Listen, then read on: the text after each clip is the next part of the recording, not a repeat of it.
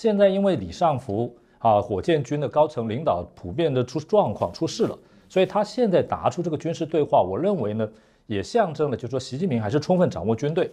啊，军中的高层没有问题，所以我还是可以跟你对话的。是啊，我觉得这一点的这个啊宣誓意义呢，还是蛮重要的。那第二个呢，这个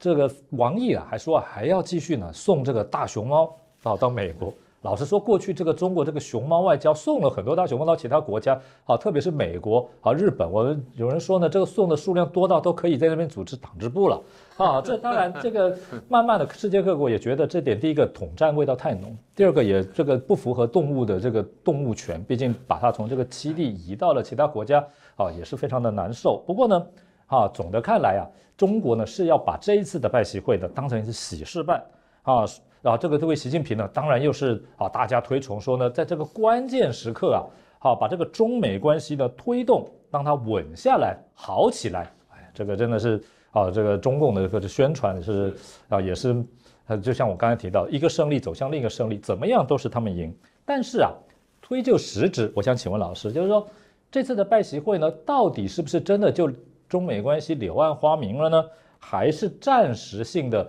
啊，技术性的停歇？暴风雨前的宁静到底是怎么样呢？比较适合来叙述呢？我觉得就是这几年来我一在观察，我认为就是美中之间的战略对抗呢，已经是不可逆转。所以我一开头我才会形容我说双方关系是螺旋性的向下走，但在螺旋性向下走的时候呢，会有起伏。那我们现在看到就起的那一面，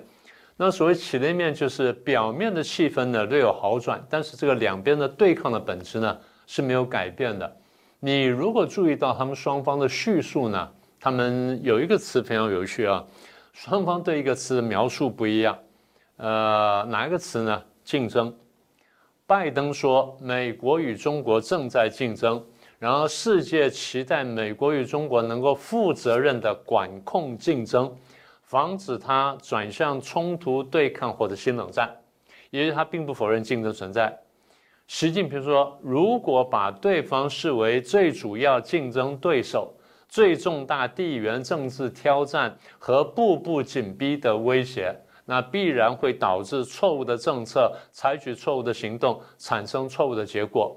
但这恰恰好就是中共这几年来，尤其是将近这十年来，中共的对外行为，尤其是对美政策呢，美方的感受。”美方觉得你就是这样的，你又偷我的技术，然后又步步进逼，然后又送芬太尼，然后又去对对外扩张，各建设各种基地，然后都是针对性的对我做了很多动作，还包括啊，在我国内呢去买下各种文宣的那媒体呢进行大内宣，然后进行分裂。所以美国觉得说你就是把我视为对手啊，只不过你没有说罢了。那现在我感觉到了，我说出来了，然后我采取回应了，哎，你你又说是我搞鬼了。所以拜登从来没有否定竞争，但是中共呢却是不敢讲竞争，他不敢面对竞争，至少他说的重点就是他没有这个条件或没有这种筹码跟美国进行竞争。说的轻一点就是他至少表面上他欺敌，他不说去不去说竞争。所以这个我觉得是这个最关键的第一点。但是我觉得一个更重要的观察就是，如果你很仔细看这个双方的，不管是呃现场的画面哈。或是事后流出来那些他们那些文字，就是呃双方发那些双方各自发那些新闻报啊或新闻通稿等等，或者你看新华社的那东西呢，有一点呢很明显，双方之间呢有强烈的不信任感。哎，不信任是的，是这个我觉得非常明显，而且就是几乎是遮掩不了的。那这点我觉得倒是第一吻合了我们过去观察，第二就是我们还觉得还更应该提醒大家一下。因为在大国互动当中，你是双方在会面了。我们刚刚不是讲说大国的关系一张一弛，一张一弛吗？就是哪怕说它在慢慢螺旋性向下走的时候，它都会偶尔上来一下的时候。但是你可以看到，在这次双方即便在偶然上来的情况下呢，双方的互信任感非常强烈，对不对？非这个很明显。比如说在他们会谈要开始前。美国的 ABC 记者呢就很大声的就问习近平说：“啊，你是否相信这个拜登？”习近平听到这句话，但他没有做回应。啊，然后在会后呢记者会上面，然后记者又问拜登，拜登说：“我信任，但是我要核实。哎，对，这个是以前那这个话就是他至少有了保留了，他就是外交上面表这个体面了。他说我信任，但是我要核实。当然，过去 庞培尔讲的更明确，我又不信任，然后我要核实，所以这个问题就比较大了。但是我要强调就是，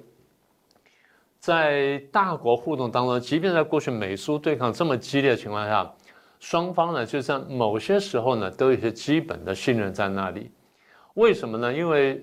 苏联呢，只有在八零年代初期的时候，他动作比较积极，其他时间相对来说呢，他还还就虽然他想想把美国扳倒什么的，但至少他跟你讲，我跟你和平共存，跟你和平竞争，跟你和平过渡。但是中共连这个话都不说，中共好像一副咄咄逼人的样子。因为这几年呢。他搞的战狼外交呢，给人感觉就是那那个压迫性非常强，